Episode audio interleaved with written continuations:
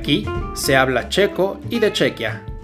Hablamos de tradiciones, cultura, secretos, curiosidades y más. Marqueta y Peter conversan sobre distintos temas relacionados con el destino y sus costumbres. Esto es Chequia Talks. Aquí todos entienden checo. Comenzamos.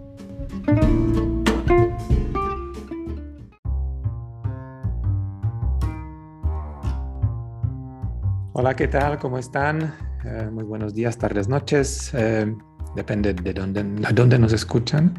Eh, hoy toca hablar de, ya saben que hablamos de tradiciones, que hablamos de artesanía. Este video es el último de la serie de, artes, de, de tradiciones artesanales, digamos, de artesanías dentro de las tradiciones checas. Y vamos a hablar de algo que quizá es lo más conocido que nos identifica o sea, que ustedes eh, identifican con la República Checa, más bien decir, ¿no? Marqueta, hola, ¿qué tal? ¿Cómo estás? Hola Petra, ah, hola, hola, estoy muy bien y lo que dices tú es algo, un producto que todos, todos, todos identifican con la República Checa. Hasta gran Joaquín Sabina cantaba, si hay que pisar cristales que sean de Bohemia, corazón. Así que vamos a hablar sobre Gran Cristal de Bohemia, ¿no? Sí, de Cristal de Bohemia que yo recuerdo aquí cuando estás en, América Latina en general, los abuelos, bisabuelos coleccionaban hasta el cristal de Bohemia y en cada casa todavía guardan algo, algún, alguna herencia de la gente que, que se compraba cristal de Bohemia. Hay mucha gente que viaja a la República Checa todavía, con, hasta con nosotros cuando viajan los periodistas, los agentes de viajes y todo eso, siempre preguntan por el cristal de Bohemia. Es como una marca. Y aquí si vas a cualquier tienda en México hay muchas tiendas de muebles, por ejemplo, donde venden también cristalería y todavía siguen siendo las copas, vasos, jarrones de, con la marca Cristal de Bohemia. ¿no? Entonces, yo creo que es algo que nos identifica mucho. Eh, cristal tiene muchísima tradición, mucha historia en la República Checa. Se fabrica tanto cristal, digamos, más económico como cristalería muy costosa. Entonces eh, es una tradición, artesanía muy importante para la República Checa. También es curioso que todos, de alguna forma todas las fábricas que se pueden visitar, donde se fabrica el cristal se concentra más en el norte y noreste, noroeste del país, en esa parte. Entonces también tampoco es tan fácil hacer un tour por, eh, por fábricas de cristal o manufacturas de cristal de Bohemia o museos de cristal, porque prácticamente todo se concentra en una zona relativamente compacta, ¿no? Sí, Petra, y tenemos que hablar de que podemos encontrar el típico cristal clásico, no las colecciones que se fabrican desde hace 200 años y más, hasta el cristal más vanguardista, hasta las cristalerías que están trabajando el cristal de diseño, que están preparando componentes de cristal de bohemia para las instalaciones eh, de iluminación, ¿no? para las lámparas y que realmente tienen el renombre mundial que los podemos ver en, los, ah, en las grandes ciudades mundiales, en uh, Shanghái, en los barcos, por ejemplo, en los cruceros de lujo podemos ver también las, las lámparas de cristal de Bohemia, así que el cristal de Bohemia lo podemos ver en todos los ambientes. Está, por todos lados. Mm, y también tenemos, hasta, tenemos una zona que se llama Valle de Cristal. Sí, sí. Una zona en el norte, justo del país, que de alguna forma eh, junta a las empresas de cristalería de una de una o dos regiones, digamos, de la República Checa del Norte, en donde está Liberec, donde está Jablonec, que son lugares muy famosos. Las, las montañas de Krkonoše también tienen varios lugares donde se pueden encontrar las manufacturas de cristal, donde se todavía está haciendo el cristal de forma artesanal.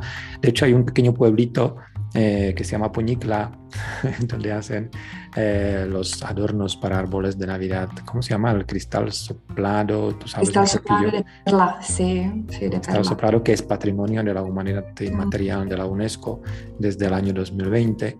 Eh, además, este año se celebra el año de cristal, el año internacional de cristal, de vidrio, entonces también eso de alguna forma nos da mucha visibilidad al tema de la cristalería checa. Hay varios, varias fábricas mm, que se pueden visitar para que la gente vea cómo se sopla el cristal, cómo realmente se fabrica el cristal, cómo se talla el cristal. Eh, yo creo que una de las más cercanas de Praga está en Nizhbor, que es la fábrica de Ruckel, o Rickel, que tiene una tradición muy larga de, de, de, más de 100 años. Igual tenemos otra fábrica en Ovibor, que creo que también está cerquita de Praga y se, hasta se ofrecen excursiones de un día a esa fábrica donde la gente la puede visitar, puede comprar el cristal. Creo que Novibor es más de cristal de colores, estos que pueden ver siempre eh, cuando están en Praga paseando por el centro y en, las, en, en, los escaparates van a ver mucho color, cristal de mucho color, también es de esta, de esta fábrica. Y luego tenemos el, una de las fábricas que... Mm, puede ser quizá mi preferida es la fábrica, quizá porque también está en una ciudad que es muy bonita, que está en Carlo Vivari, que es la fábrica Moser, que es una referencia a nivel mundial del cristal sin plomo, ¿no? Es una fábrica que también tiene más de 150 años y que la verdad eh, visitar la fábrica es una experiencia única desde su museo porque muchos, muchas familias reales, cuerpos diplomáticos utilizan ese cristal.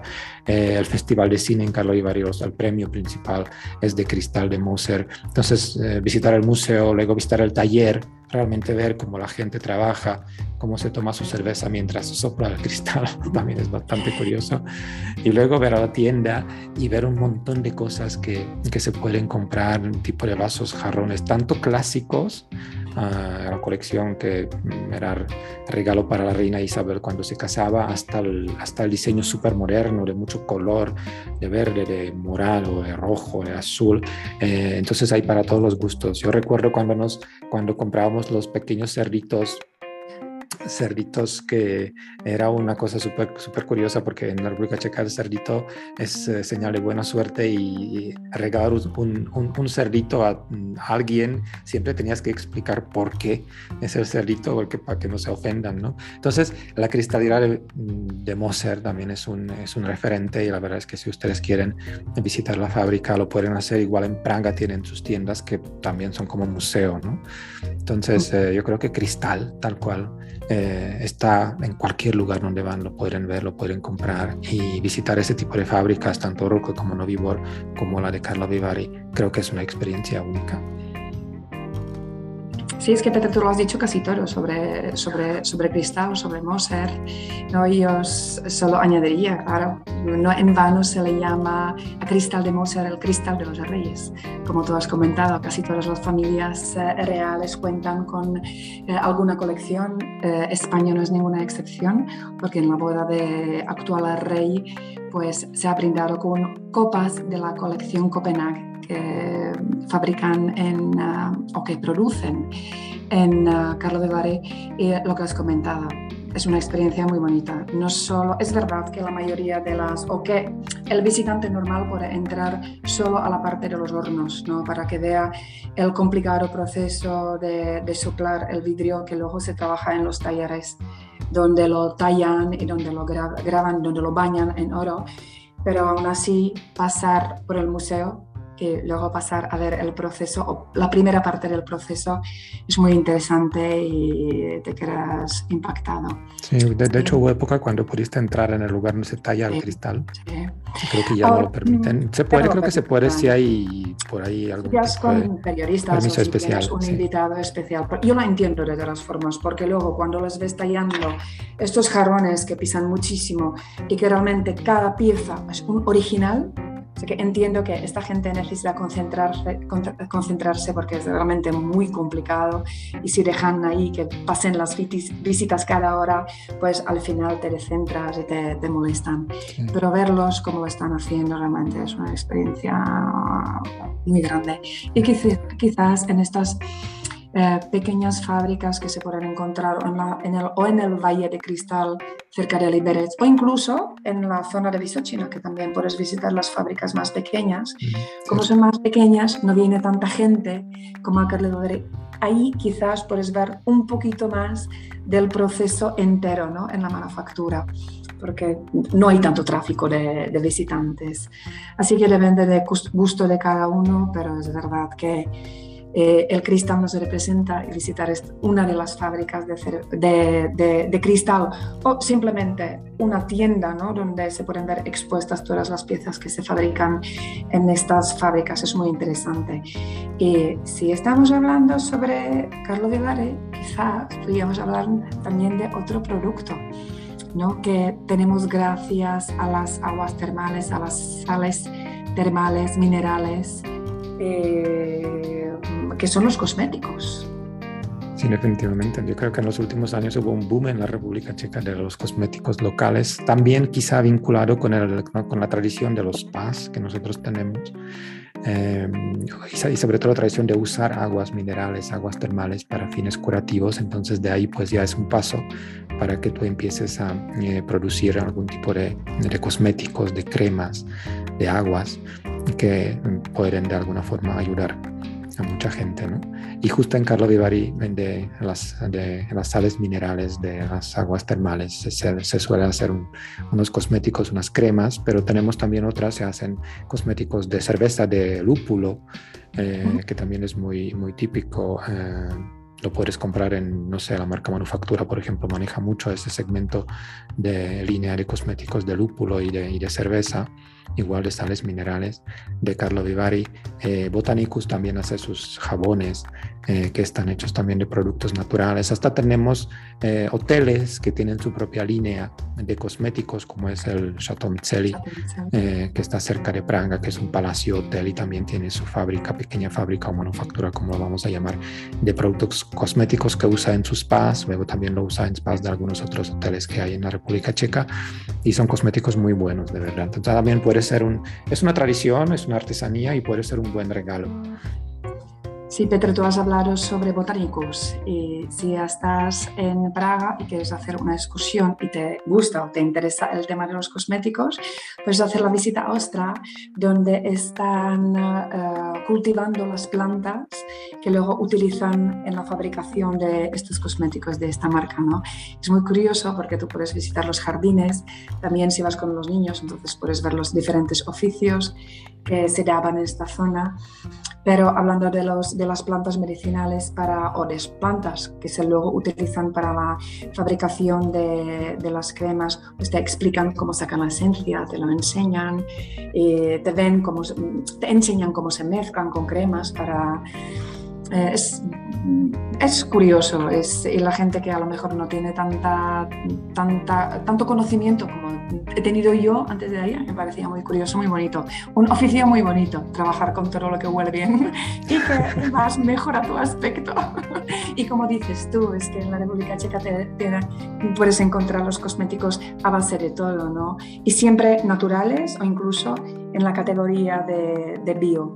¿No? sales uh, minerales, todas las plantas medicinales, incluso de, que se utiliza el, el, la planta de marihuana, ¿no? el cáñamo, que es muy bueno para la piel, que es muy relajante, muy bueno para la, para la, para la circulación.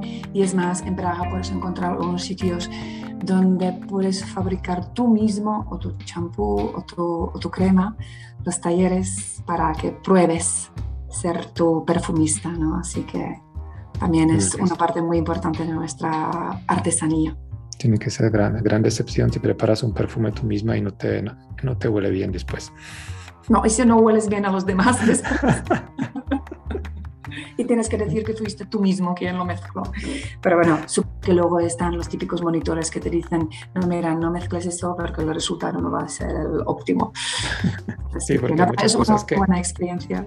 Sí, hay como muchas plantas que por separado huelen rico, pero luego cuando las mezclas pues ya llega un olor que quizá no es tan agradable. Entonces también eso lo pueden vivir en la República Checa, una experiencia de preparar su propia crema o su propio perfume también puede ser un, un, buen tip como para, para, regalo. Así que prácticamente hablamos de, de, de, artesanía. De una forma extraña mezclamos cristal con, con cosméticos, pero yo creo que Carlo Vivari es el punto que junta todo finalmente.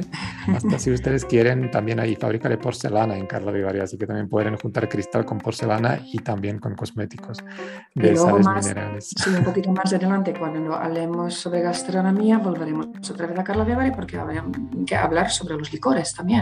Pero bueno, esto en la próxima edición. Parece que todas las rutas artesanales de la República Checa terminan en Terminan en Puede así ser, que, esto ya lo veremos. Esto lo veremos, así que así termina nuestra serie de artesanías, de tradiciones artesanales en la República Checa. Así que terminamos con cristal y con cosmética, otros tips de lo que pueden disfrutar, experimentar y comprar en la República Checa. Así que hasta la próxima. Hasta la próxima.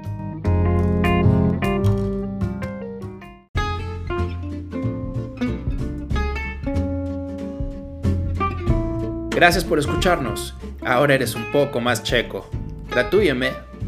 Descarga Plan Chequia en tu plataforma favorita. Ahoy.